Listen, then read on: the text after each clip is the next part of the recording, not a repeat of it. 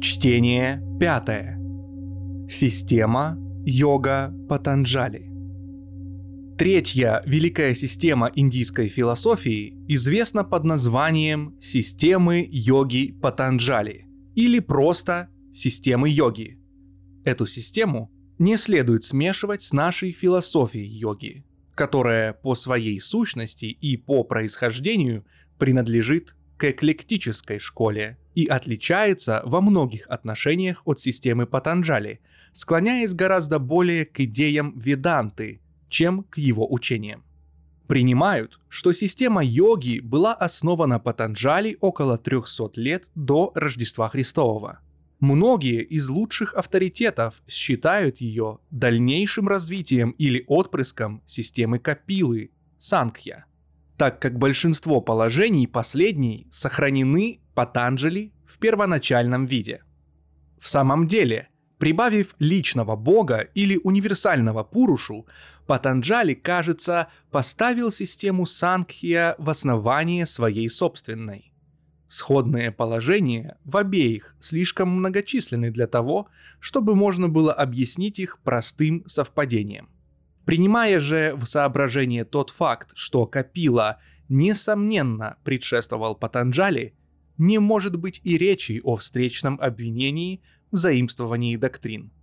Таким образом, большинство последователей Патанджали охотно допускает, что их система развилась из системы Санкья и представляет, следовательно, улучшение. Махабхарата говорит, «Тот умен, кто видит в Сангхья и в йоге одно. Главное различие между ними состоит в улучшениях Патанджали, которые заключаются в особенностях известных методов психического развития, в дисциплине ума и в оккультном развитии. Они вообще известны под названием методов раджа-йоги – к ним прибегают также многие последователи других систем, а самые желательные из них и более здоровые преподаются иногда в связи с некоторыми ветвями и культами веданты. От этих методов раджа-йоги система Патанджали и получила свое имя. Слово «йога» — это санскритский термин, означающий созерцание, сосредоточение и соединение он употребляется также в смысле союза или единения. Причем подразумевается единение путем этих методов между человеком и высшими плоскостями бытия, и даже единение с самим Брахманом. Существует несколько форм йоги, принимаемых в разных системах философии, например, жнани-йога или йога мудрости, предпочитаемая ведантистами, которые стремятся к совершенствованию и эмансипации посредством мудрости, сметливости и знания, достигаемых путем чистого разума и правильного мышления. Последователи Патанджали или большинство из них предпочитают путь раджа-йоги или йоги умственной дисциплины, психического развития, раскрытия тайных сил и такое прочее. Система Пурва-Миманса и последователи многих религиозных сект и культов в Индии, по-видимому, предпочитают путь карма-йоги или йоги труда, долга, совести, деловитости, благочиния и такое прочее. То есть путь праведной жизни, преданности Богу и добросовестному исполнению своих земных обязанностей. Что касается йоги, в связи с системой Патанджали мы сосредоточимся на раджа-йоге, к которой она относится всего благосклоннее.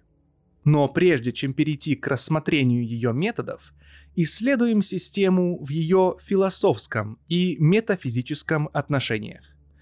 Патанджали, подобно Капиле, не оспаривает существование того или Брахмана, но, подобно своему предшественнику, принимает то за данное, всеми признанное. Он принимает доктрину Сангхья о татвах или началах творения и придерживается концепции Сангхья об основных началах феноменальной Вселенной, то есть двух противоположных, но взаимодействующих начал – Пуруши и Пракрити – Подобно Капиле, он постулирует великое мировое начало – Пракрити, из которого развился весь посюсторонний дух, включая ум.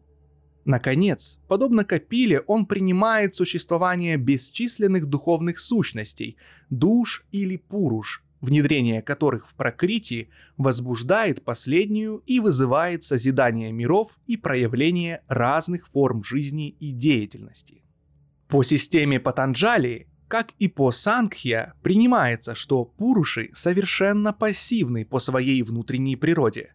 Их деятельность, если можно употребить такой парадоксальный термин в данном случае, заключается в освещении и пробуждении энергии и свойственных процессов читта – или умственной субстанцией, начало которой представляет существенно материальную деятельность или фазу развития прокрити, и которая, будучи бессознательной сама по себе, становится сознательной в силу своей ассоциации с Пурушей, подвергаясь определенному воздействию со стороны последнего.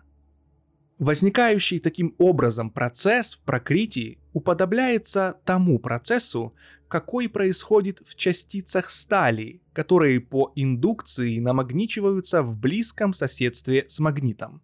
Во время своего первоначального существования Пуруша пребывает в блаженном состоянии бессознательного знания и бытия и пробуждается к мукам самосознания только тогда, когда запутается в прокрите. В конце концов, когда Пуруша ускользает из объятий Прокрити и отрезвляется от одурявших его соблазнов, он приобретает совершенную независимость, кавальва, и освобождается от всякой деятельности, трудов, иллюзий и страданий, обуславливаемых самосознанием и связью с Прокрити, и затем пребывает навеки в безмятежном, трансцендентальном блаженном покое. Но оставляя Капилу на этом месте, Патанджали идет дальше и допускает существование универсального Пуруши, универсальной души, личного бога или Ишвары, который, согласно его учению, бесконечен, всеведущ и совершенно свободен от всяких желаний, разочарований, страданий и не стремится ни к какой деятельности. Этот личный бог, Ишвара, или универсальный Пуруша, определяется Патанджали таким образом. Особенный Пуруша или дух, который не чувствителен ни к каким привязанностям, заслугам, тревогам и результатам тревог, в котором зародыш всеведения достигает крайних пределов – который не ограничен во времени и имя которого Ом, значит слава.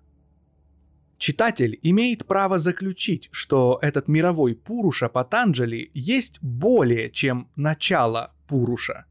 И в действительности он является настоящим Ишварой, личным богом, согласно индийской философии – Однако Патанджали устанавливает тень отличия от правоверной идеи об Ишваре, поучая, что универсальный Пуруша отличается от индивидуальных Пуруш не по своей природе, а только по степени своих качеств, и что различие проявляется главным образом в том, что универсальный Пуруша остается в стороне, вне и выше времени, между тем как индивидуальные пуруши связаны с амсарой или рядом существований. Считается, что молитва к нему возвышает и помогает молящемуся, который приносит ему в жертву свою деятельность. Но он не принимает никакого активного участия в мире самсары и не касается жизни – он всегда остается в стороне. Он не создавал Вселенной, ничем не связан с ней и не отвечает за нее. Таково учение Патанджали относительно Ишвары или универсального Пуруши. Некоторые из лучших авторитетов придерживаются такого мнения, что согласно первоначальному учению Патанджали, универсальный Пуруша не был личным богом, но скорее представлял собою центр единения освобожденных и свободных духов, душ или пуруш, независимых от прокрити и составлявших, так сказать, союз единиц, к каковому союзу каждый индивидуальный Пуруша должен стремиться путем освобождения при посредстве методов раджа-йоги. Но утверждают, что это учение скоро стало изменяться и проявилась эволюция союза единиц в Ишвару, личного бога, или универсального Пурушу, пока, наконец, такая доктрина вполне не окрепла в системе.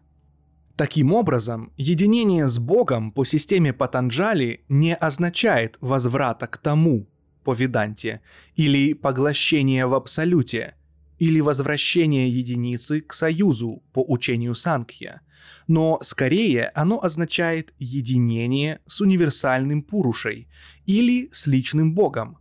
Концепция Патанджали единения с Богом имеет буквальный смысл для его последователей – и не подразумевает перехода в плоскость Абсолюта, но скорее допускает смешение с божественной природой Бога или единение с Богом в тесном смысле слова, сходное с концепцией суфиев в Персии.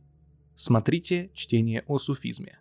Некоторые из авторитетов утверждают, что этот универсальный Пуруша вечен и не возвращается к тому, или к Брахману по окончании Дня Брахмы, между тем как другие настаивают, что, подобно Ишваре, универсальный Пуруша или личный бог вместе с индивидуальными Пурушами и с началом Пракрити, а также вместе со всеми прочими эманациями и проявлениями должен возвратиться в природу того, или Брахмана.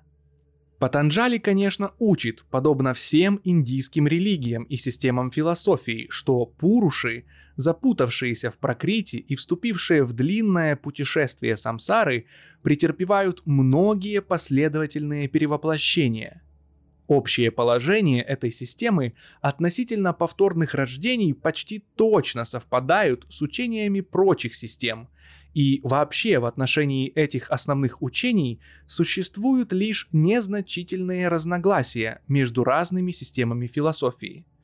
Тоже следует сказать и в отношении учений о карме или духовном законе причинности. Учителя поучают, что закон причинности связывает все в самсаре, от атома до человека, и что каждый подвигается вперед сея и пожиная, то есть что следствие следует за причиной.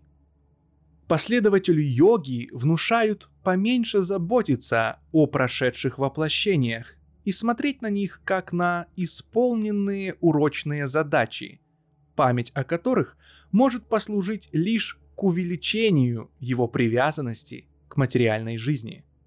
Его, напротив, торопят сбрасывать с себя одну за другой, удерживающие его материальные оболочки, чтобы в конце концов он мог очнуться от своего кошмара материального существования и перейти в блаженное состояние свободы и независимости, освободившись от гун или качеств, от условий во времени, в пространстве, от закона причинности, и таким образом чтобы он мог скорее удостоиться освобождения путем познания истины.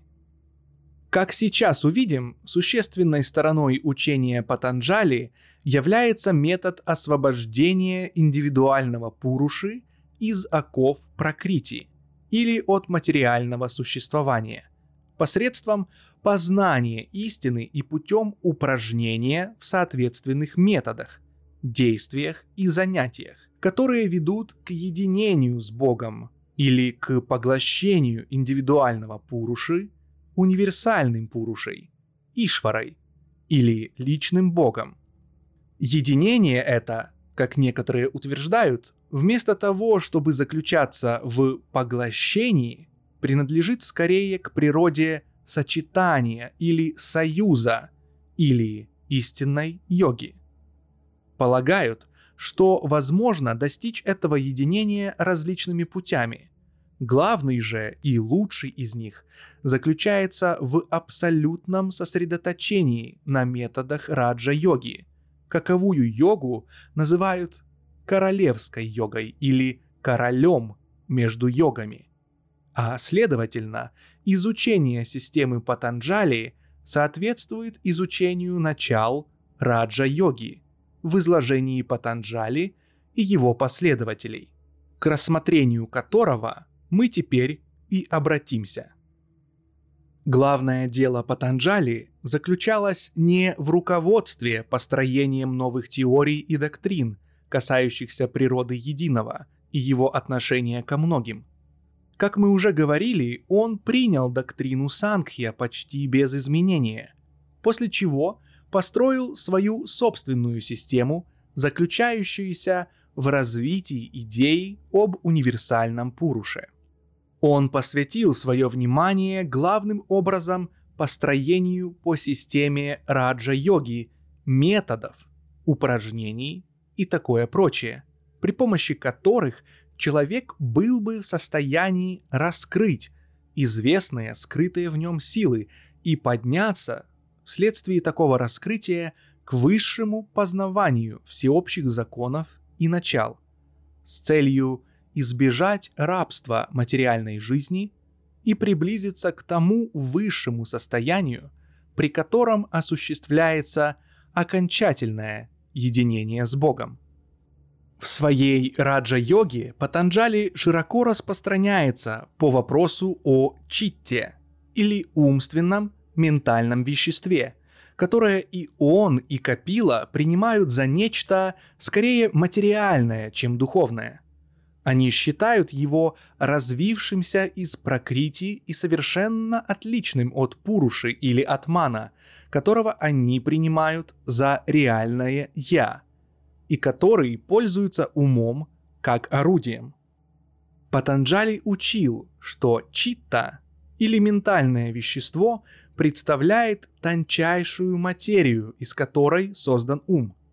Это тончайший элемент – проявляющиеся в процессах ума. Органы чувств, характер мыслей, манас, распознавательная способность, будхи, самосознание, ахамкара образуют класс, так называемую антахкарану, внутреннее орудие, и рассматриваются лишь как разные видоизменения читты или как свойства ментального вещества – то, что называют вритти, есть своего рода водовороты или вихри в читте. Укращение этих водоворотов ума или вритти и вызывание спокойствия в океане ума или в читте составляет задачу последователя йоги и образует важнейшую часть раджа-йоги Патанджали – Патанджали в своей раджа-йоге учил, что существует восемь степеней приближения или восемь ступеней, ведущих к достижению цели. Эти восемь ступеней заключаются в следующем. Первое – самообуздание, яма. Второе – религиозные обязанности, нияма. Третье – позы или положение тела, асана. Четвертое. Контроль праны или дисциплина жизненных сил. Пранаяма. Пятое. Дисциплина чувств. Пратьяхара. Шестое. Дисциплина ума. Дхарана. Седьмое. Размышление. Дхьяна. Восьмое. Трансцендентальное созерцание или экстаз самадхи. Эти восемь ступеней определяются таким образом. Первое.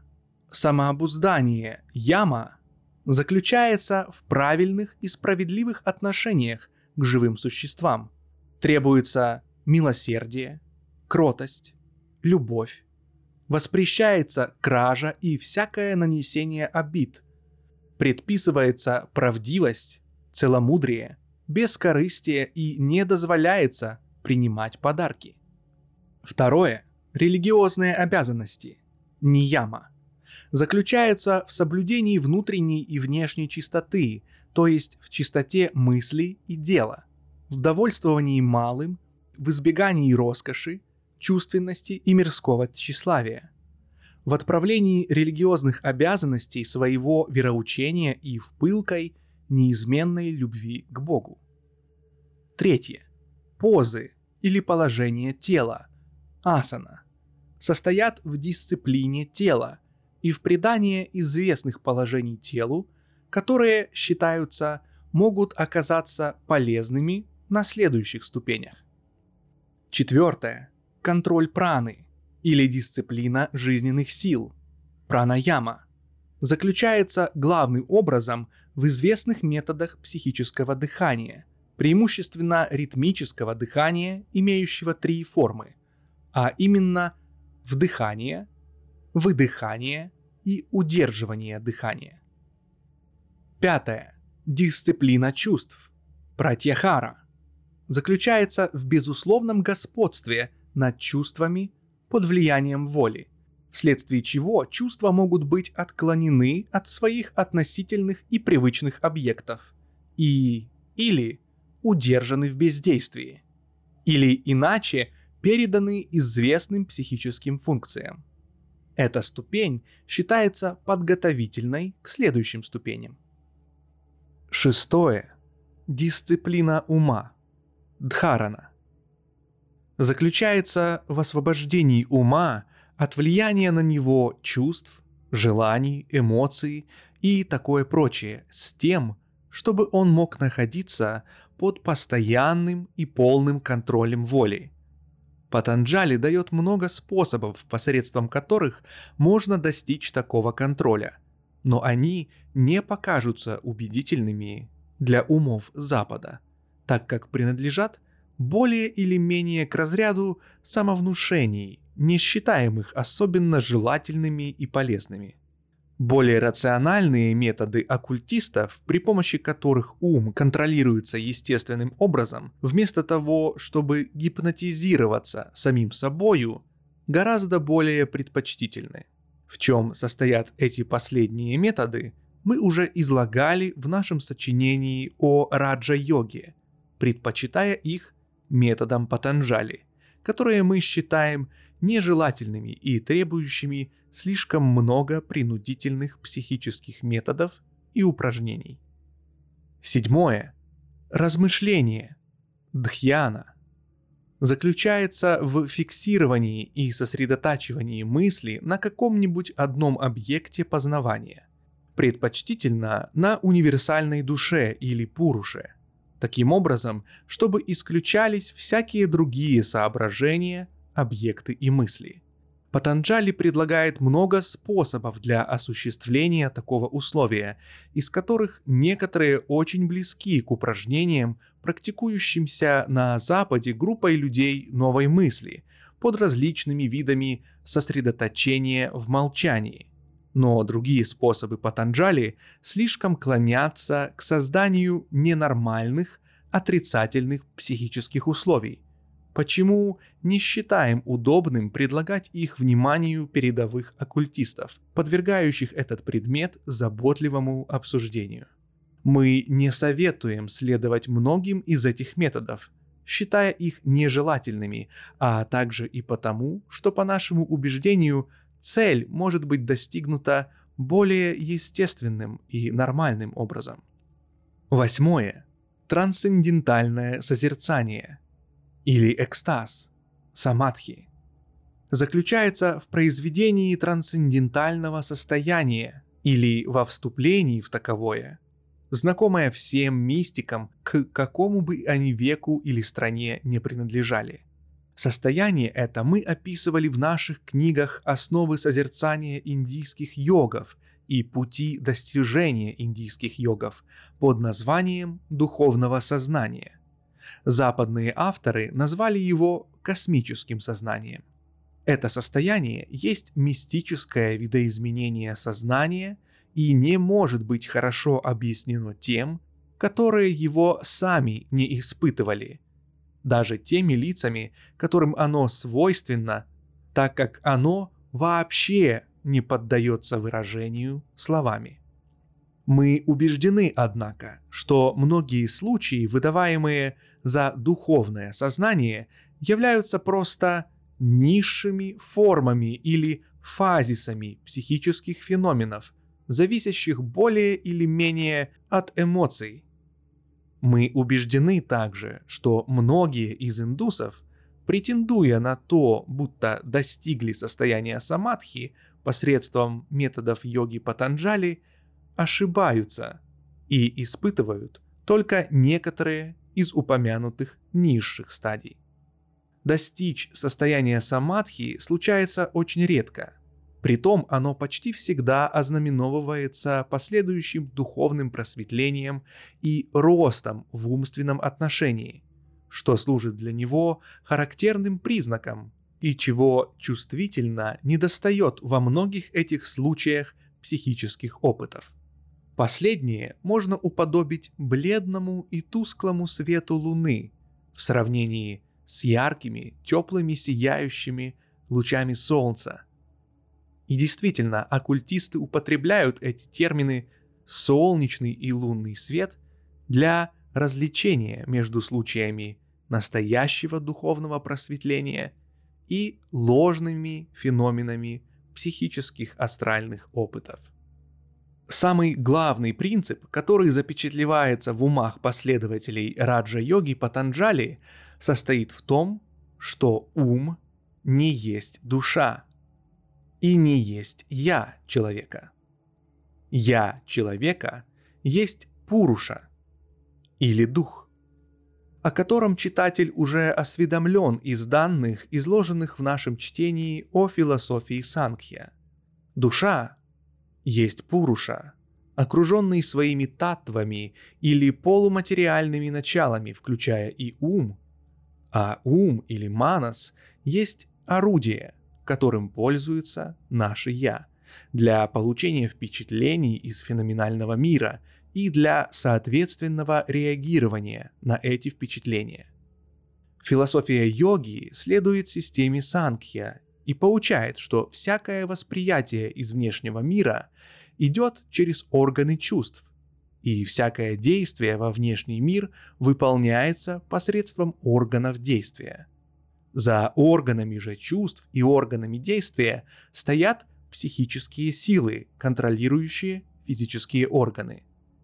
Исходя из этой основной концепции, Патанджали строит систему ментального контроля, посредством которого органы действия, органы чувств, способность рассуждать, эмоции, воображение и в сущности вся ментальная сторона организма может быть контролируема и управляема. В нашем собственном сочинении о раджа-йоге мы изложили положение ментального контроля и ментального господства, которые будут более убедительны для умов Запада. Теперь мы приступим к изложению положений, которые привлекают большинство индусов к их философии, опытам и методам. Начнем с четвертой ступени – пранаямы или контроля праны, или дисциплины жизненных сил. Прана есть универсальное начало энергии, проявляющееся во всех формах энергии, включая и жизненную силу. Пранаяма есть контроль этой универсальной энергии, в особенности в ее форме жизненной силы. Последователи йоги думают, что овладев этим контролем в высокой степени, можно пользоваться господством в других проявлениях праны, и что в этом заключается весь секрет власти. Первый шаг к овладению контролем праны – это контроль над той частью праны, какая проявляется в наших индивидуальных телах. По мнению последователей йоги, это и есть надлежащее место, откуда следует начинать. Прана внутри вас – это маленький заливчик великого океана праны. Отсюда вы и начинаете свой контроль над ней. Но в вашем организме существует более тонкая форма праны, чем даже сама жизненная сила в ее проявлениях телесной деятельности. В вас проявляется психическая прана в соображениях ума, в нервной силе и прочем. И так как умственная и нервная энергия стоят ближе к «я», чем телесные силы, то ученика учат начинать с этого исходного пункта своей пранаямы. И вот какой предписывается метод. Последователи йоги учат, что вдоль позвоночного столба существуют два течения праны, называемые пингала и ида. Они движутся в позвоночнике по обеим сторонам имеющегося в нем канала, называемого индусами сушумной, который расположен в центре вещества спиной хорды – в нижнем конце сушумны имеется треугольной формы тонкая субстанция, называемая лотос кундалини, которая содержит запас скрытой силы, называемой кундалини.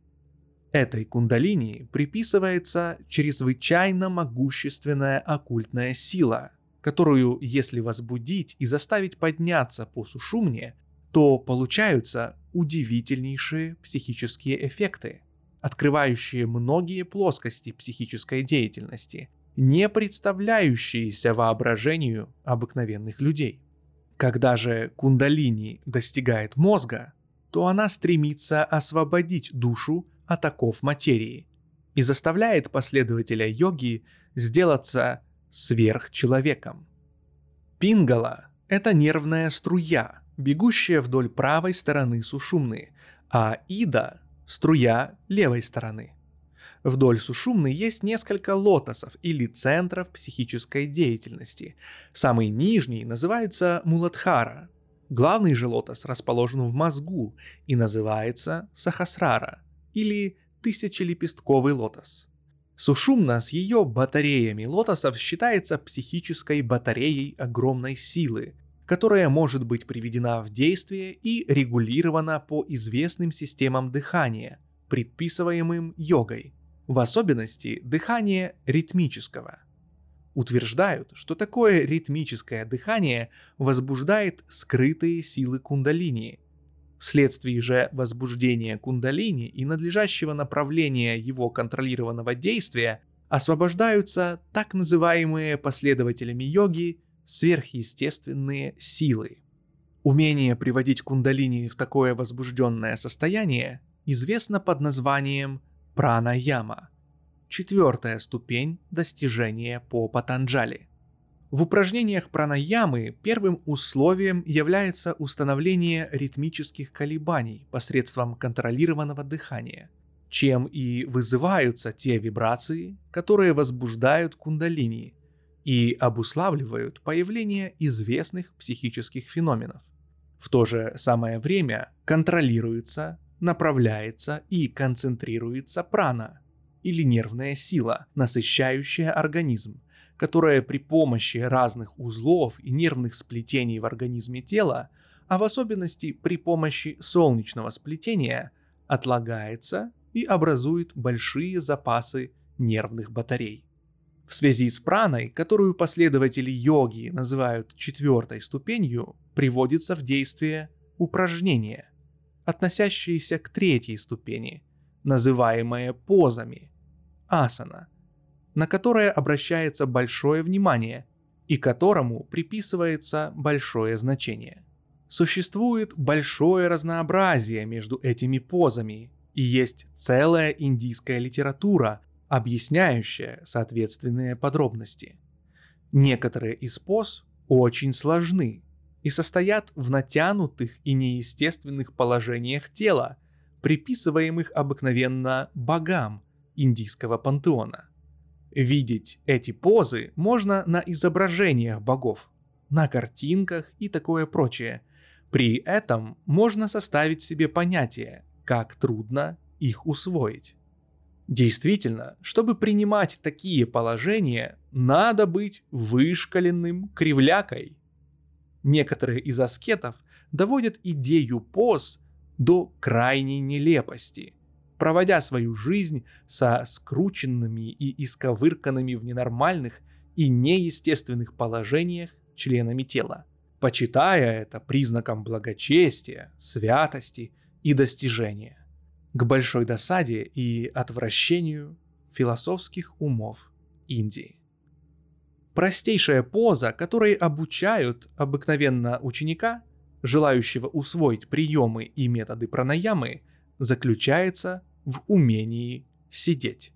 Для чего человек садится на земле или на полу так, чтобы позвоночный столб держался совершенно прямо и отвесно, а спина и хорда свободно и беспрепятственно висела в своем естественном канале. Причем голову, шею и грудь следует держать таким образом, чтобы прямая линия проходила совершенно точно через центр каждой из них. Затем обучаются дыханию, начиная с упражнения в естественном мерном дыхании. Вбирая в себя воздух медленно, удерживая его в себе на один момент под контролем и затем медленно же его выдыхая, сохраняя при этом в уме священное слово «Ом», сопровождая им каждое вдыхание и выдыхание, и таким образом устанавливая как бы ритмический аккомпанемент входящему и выходящему воздуху.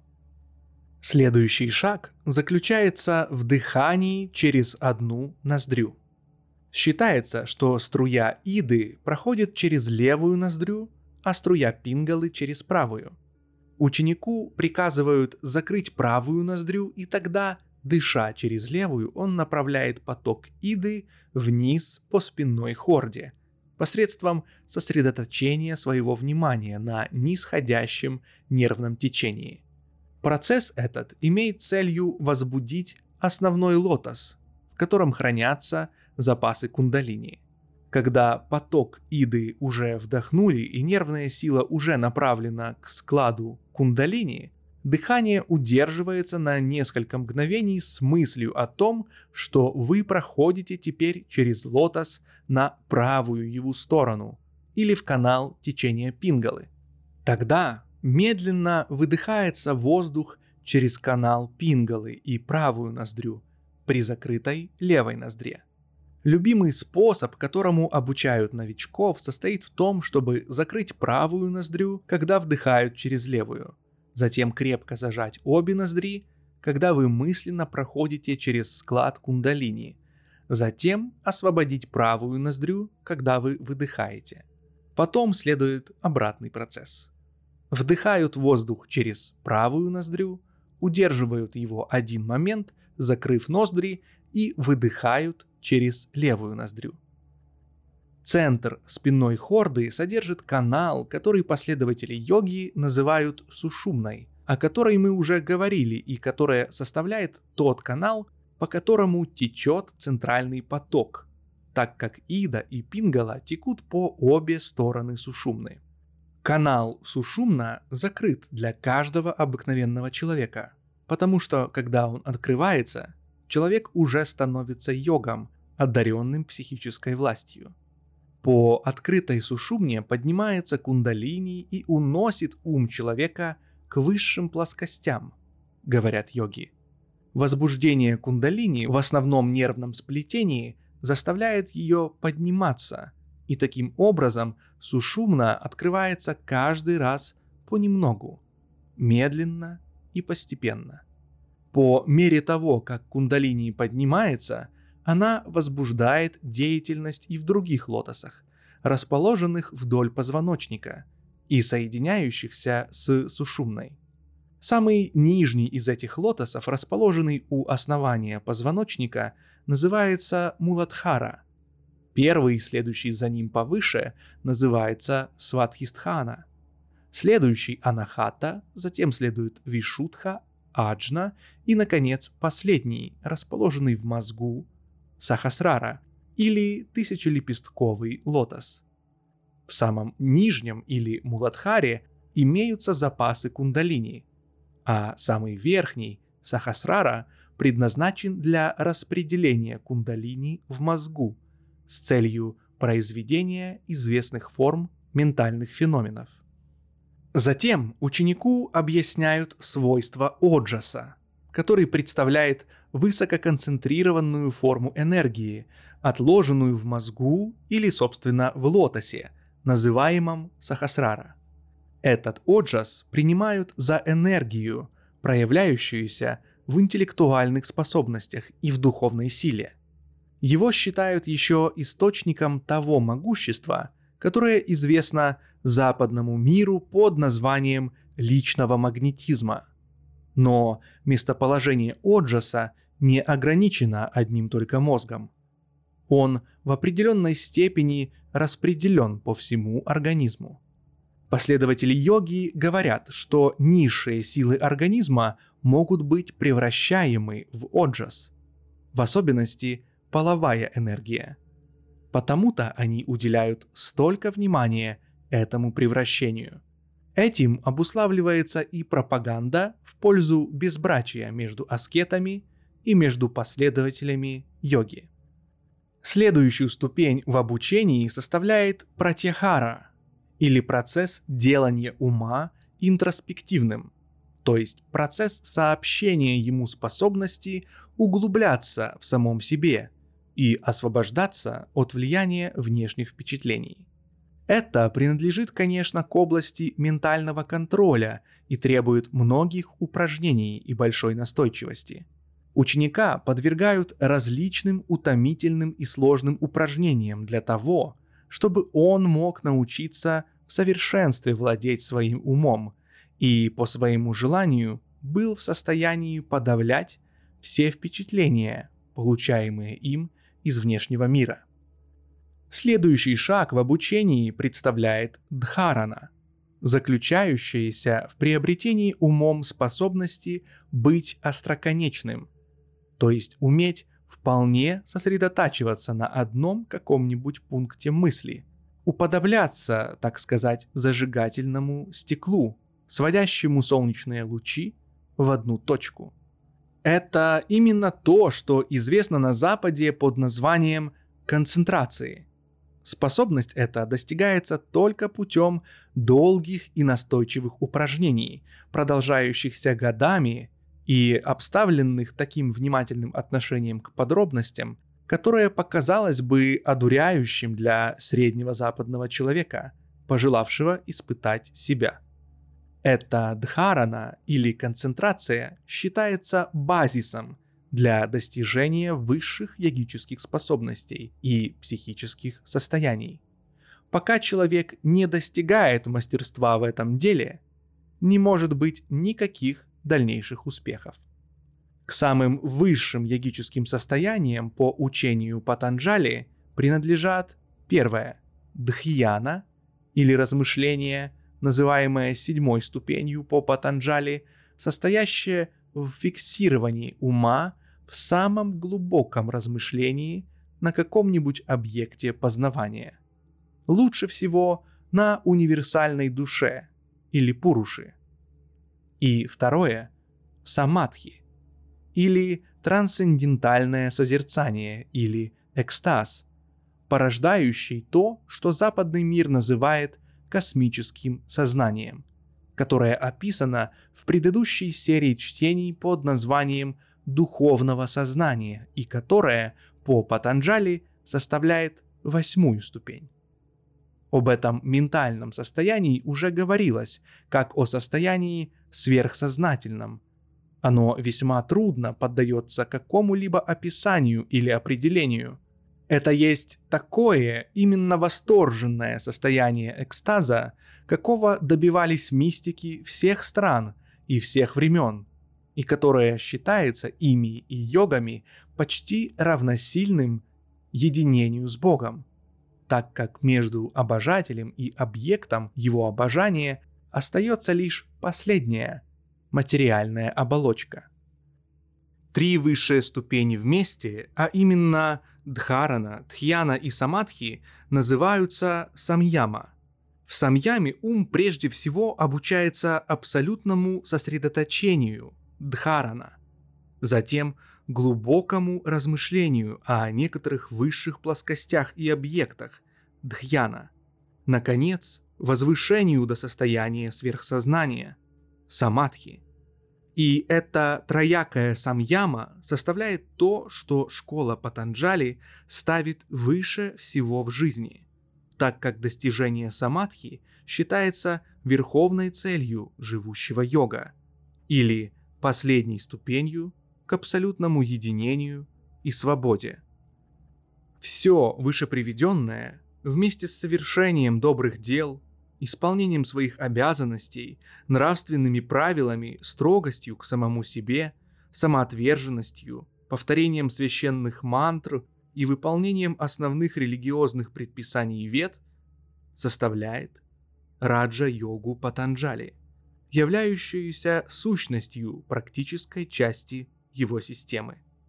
Последователи Патанджали утверждают, что абсолютное овладение этими восемью ступенями позволяет йогу или передовому ученику философии достичь стадии сверхчеловека. То есть тогда развиваются в нем определенные скрытые силы ума, делающие его способным превзойти опыт обыкновенного индивидуума. В числе результатов, достигаемых йогами, они считают следующее. Знание прошедших и будущих событий, ясновидение, понимание языка животных, и притом в такой степени, что они могут разговаривать с ними, понимать их и быть сами понятыми. Знание своих собственных прошедших воплощений и воплощений прочих людей – пророчество и провидение предстоящих событий, способность посылать свою душу в отдаленные миры и предчувствовать назревающие там события, то есть совершать своего рода межзвездное путешествие. Наконец, способность видеть насквозь свое собственное тело, тела других людей и прозревать в глубину земную – Коротко говоря, они могут развивать в себе большинство функций и способностей, которые вообще принадлежат к категории психических феноменов, многими из которых обладают лица просто ненормального психического развития и не владеющие в малейшей степени духовностью или духовной властью в истинном значении этого слова. Хотя в раджа-йоге системы Патанджали встречаются много действительно ценного, но без сомнения она заключает и много ложного, порождающего не ментальный контроль и не ментальную силу, но лишь ненормальное психическое развитие, порицаемое всеми истинными оккультистами. Это обстоятельство подорвало более или менее репутацию системы в глазах истинных оккультистов и последователей духовной философии Индии и заставила многих из них избегать методов йоги как предмета опасного. Но едва ли справедливо осуждать всю систему целиком за некоторое количество ссора, который она содержит – не лучше ли выделить ссор и дать этим возможность произрастать цветам и полезным плодам богаче и обильнее?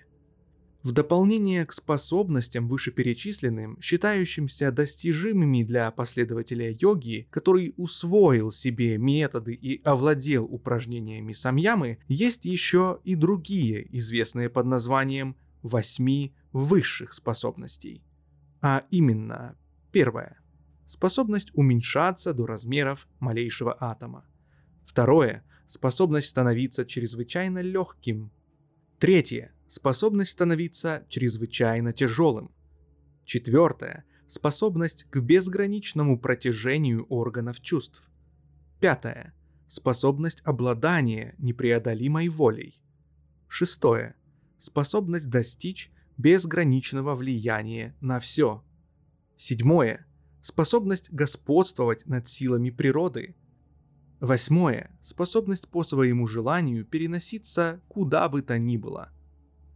Мы не будем входить в обсуждение этих претензий и удовлетворимся утверждением, что многие из этих способностей доступны только самым передовым посвященным, которые поднялись на самые возвышенные духовные высоты и которые действительно могли перейти за пределы опыта обыкновенного человека. Могут ли или не могут эти чудные способности быть развиты обыкновенным индивидуумом путем практики известных методов, без внимания к приобретению высоких духовных познаний и достоинств, мы предоставляем судить об этом самим читателям. Конечно, Индия не доставляет нам примеров тому, чтобы простые практиканты методов йоги проявляли какие-либо подобные божественные способности. Посвященные лица встречаются в Индии, но они не принадлежат к числу практикантов методов, а представляют собой великие души, развившиеся и раскрывшиеся духовно, которые с чувством сожаления улыбаются, взирая на этих так называемых йогов, убивающих свое время на усилие взять силой Царство Небесное посредством поз, упражнений и методов. Другой ряд способностей, на какие заявляют претензии йоги школы Патанджали, заключается в обозревании всех вещей одновременно. Утверждают, что такая способность проистекает из упражнения в концентрации на малейших делениях мысли, времени и пространства, а затем в комбинировании этих делений в большие группы, единиц времени, единиц пространства и такое прочее. Таким образом, время и пространство будто бы уничтожаются, и все вещи являются одновременно во времени и в пространстве. На это мы можем сказать, что лучшие индийские философы учат, что нельзя положить предел умственному подразделению времени и пространства, и что такой процесс бесконечен – а следовательно, не существует ничего подобного абсолютной единице времени или пространства. Так как если бы можно было вообразить себе на один момент такую единицу, то в следующий момент ваша мысль способна была бы вновь делить ее на две части или на миллион частей и так далее до бесконечности. Подобная мысль как по отношению ко времени, так и по отношению к пространству неизбежно приводит мыслителя к тому или к абсолюту, для которого время и пространство не существуют. Сверх того, лучшие индийские учения строго придерживаются того мнения, что обозревание Вселенной как единой во времени и в пространстве составляют атрибут божества, для которого время и пространство являются майей, иллюзией. Следовательно, притязания йогов представляются неуважительно самонадеянными. Разве только допустить, что обозревание принимается в смысле догадки об иллюзии времени и пространства, подобно тому, как учат ведантисты. Тогда чудесность способности исчезает. Мы не хотим показаться невраждебно настроенными к этой части учения Патанджали, непридирчивыми в своей критике. Тем не менее, мы осознаем свою обязанность постараться показать, что именно мы считаем ошибочной частью философии, чтобы таковую можно было отличить от этой части, которая, несомненно, хороша и полезна, и чтобы не могла быть осуждена вся система – по вине некоторых ее частей. Что система находится в опасности быть осужденной, это слишком очевидно для тех, кто близко знаком с установившимися направлениями образа мыслей и мнений оккультистов, и кто соприкасается с лучшими проводниками мысли такого направления в настоящее время. Много есть очень хорошего в методах и в системе Патанджали, в особенности в тех их частях, в которых говорится о контроле, об овладении умом и о его развитии.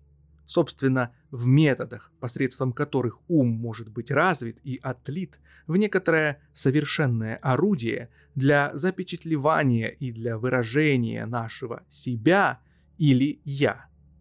В нашем сочинении «Раджа-йога» мы старались выказать эти части учения Патанджали, сопоставляя их с учениями многих эклектических индийских йог и согласуя их с некоторыми методами западных школ оккультизма, но опуская ненормальные и психические методы и упражнения.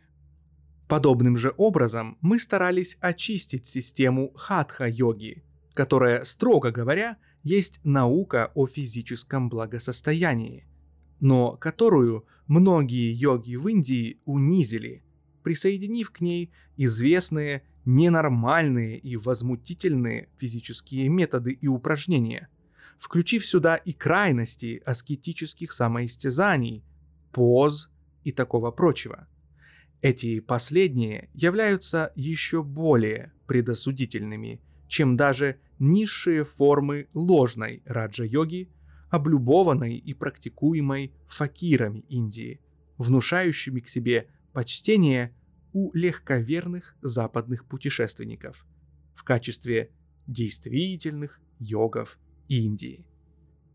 Эти нелепые притязания, ненормальные условия – неестественные методы и лунные феномены психизма способствовали потере всякой философской заинтересованности со стороны образованных индусов. Многие перешли к веданте по изложенным выше причинам.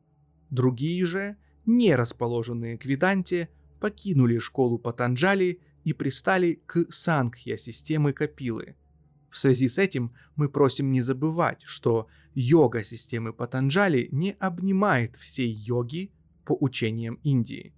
Напротив, вся индийская философия проникнута йогой, которая означает единение или методы, ведущие к единению, а также методы для достижения ментального контроля. Система Патанджали названа системой йоги просто ввиду того важного значения, какое он приписывал изложенным им методам.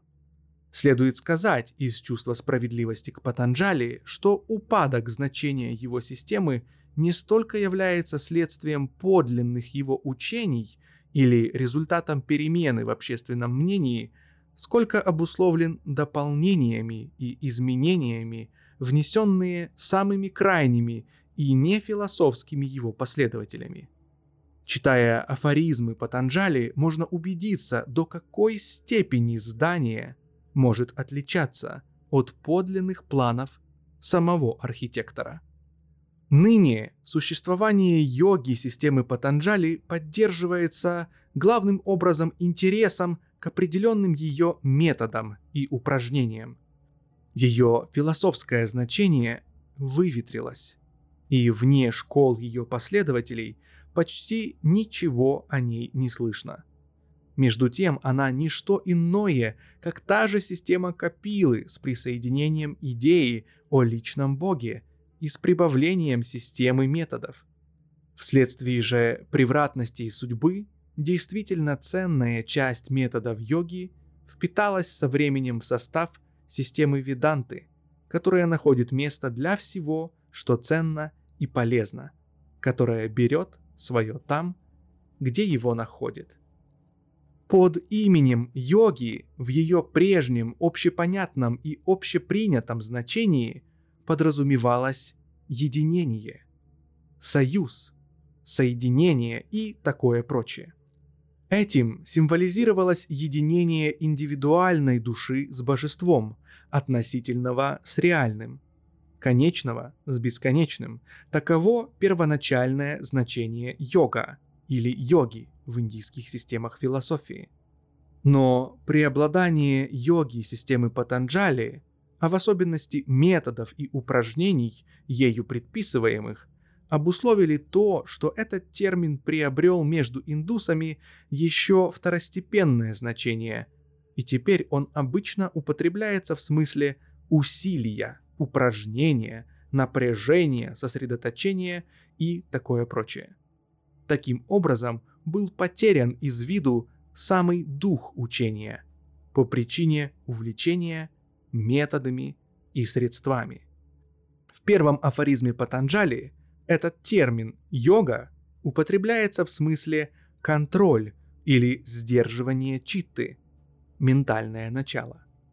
Как мы уже сказали, система йоги Патанджали потеряла свое первоначальное значение и стала все более и более рассматриваться как система упражнений, методов и такое прочее.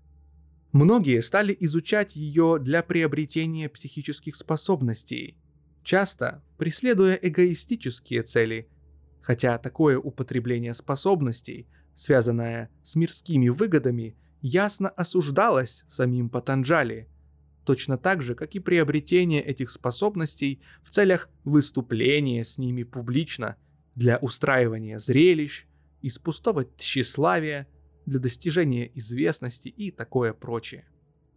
Учение основателя системы состояло в том, что эти упражнения и методы должны применяться единственно лишь в целях развития ума, для того, чтобы он мог ясно созерцать и свободно воспринимать истину, которая ведет к независимости и свободе души, что эти методы должны служить средством для умерщвления плоти и овладения умом – для того, чтобы дух мог побороть материальное стеснение и препятствия, сбросить с себя ограничивающие его и удерживающие оболочки и возвратиться опять в свое блаженное состояние отдыха и покоя вне житейских бурь самсары.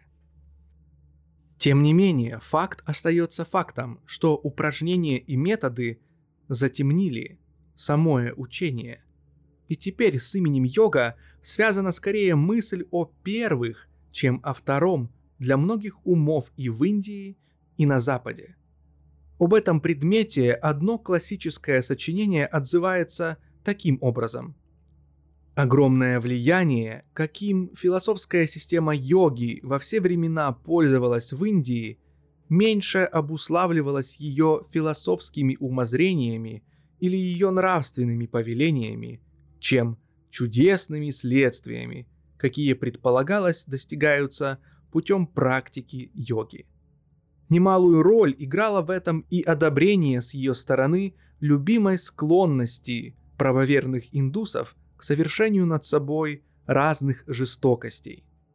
И действительно, это совершенная правда, так как нет ни одного истязующего себя факира или ложного йога, который не ссылался бы на авторитет йоги в деле своих возмутительных упражнений и ужасных самоистязаний.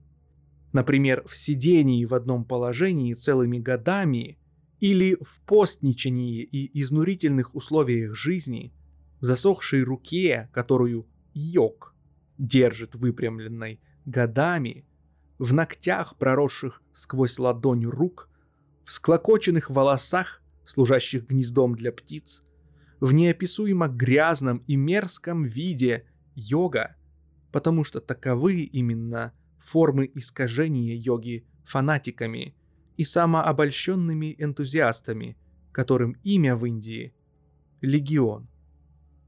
И нет ни одного фокусничающего и колдующего факира в Индии, выполняющего свои фокусы посредством ли простой плутовни или посредством развития способности сосредотачиваться и действовать путем гипноза, смотри главу об индийских кудесниках, который не ссылался бы на авторитет йоги, как на основание для его деяний.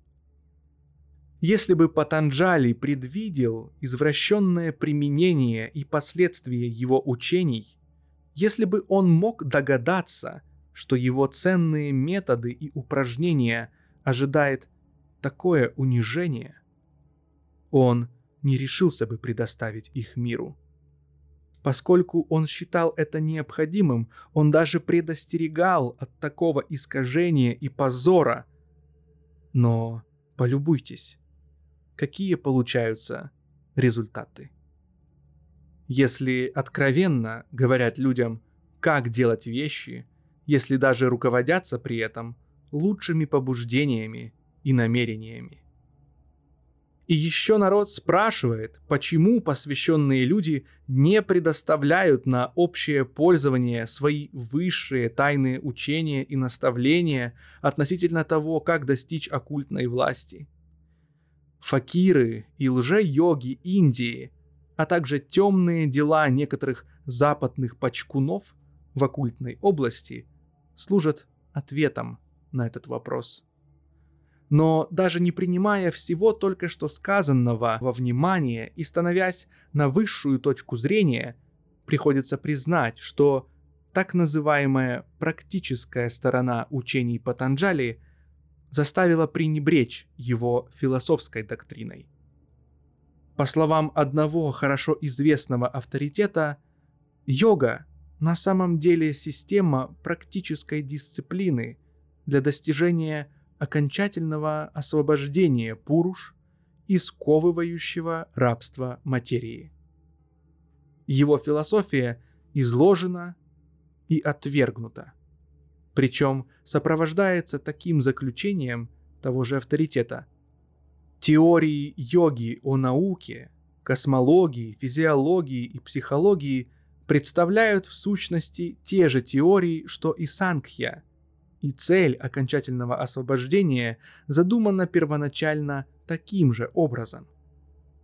Итак, Патанджали, великий индийский учитель и философ, рассматривается ныне в истории философии как человек, который дал нам раджа-йогу или практические методы и упражнения в своих афоризмах.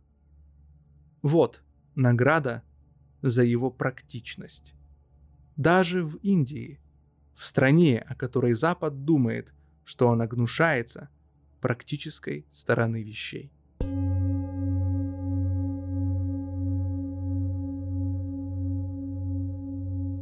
Особое послание пятое.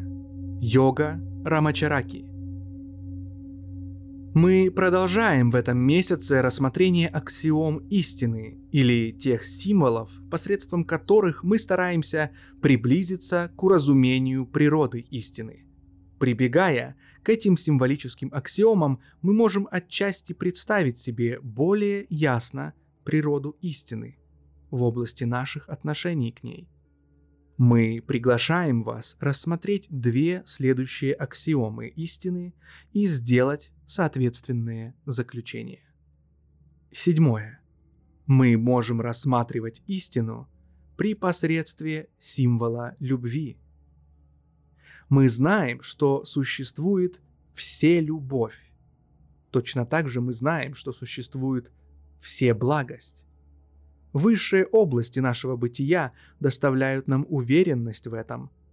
А так как истина есть единственный возможный источник любви, то она должна быть вселюбовью. Кроме истины ничто иное не может быть вселюбовью. Истина есть более, чем вселюбовь. Она есть сама вселюбовь. Не может быть никакой действительной любви вне или в стороне от истины. Всякая действительная любовь должна получать свое начало, выражаться, проявляться и истекать только благодаря истине. Все иное не истина. Восьмое. Мы можем рассматривать истину при посредстве символа жизни. Мы знаем, что существует жизнь во Вселенной, так как мы наблюдаем ее со всех сторон, и наш разум диктует нам, что она должна проистекать из одного общего источника. А так как истина есть единственное бытие, существование и субстанция, то она одна только может обладать всей жизнью. Но истина есть более, чем все жизнь. Она есть сама все жизнь. Не может быть никакой жизни вне или в стороне от истины – так как нет нигде ничего другого, из чего жизнь могла бы проистекать. И вся жизнь, доступная нашему познаванию, должна была проявиться, выразиться и проистечь из истины. Всякая другая жизнь не истина. Вышеприведенные положения, касающиеся истины, составляют то, что известно под названием аксиом истины. То есть они представляют положение об истине, которые очевидны каждому, кто серьезно к ним отнесется, и которые не требуют доказательств и доводов. В этих аксиомах содержатся сведения из высших плоскостей, доступных душе человека и его разуму. Они составляют основы начала познания истины. И по мере того, как мы будем продвигаться вперед, нам часто представится надобность ссылаться на них. Поэтому мы советуем каждому читателю внимательно взвесить эти аксиомы и сохранить их по возможности в памяти. В нашем послании на следующий месяц мы дадим аксиомный перечень при помощи которого будет легче удержать в душе и в памяти основные начала символических аксиом. Наше размышление на следующий месяц состоит в следующем. Истина есть все любовь.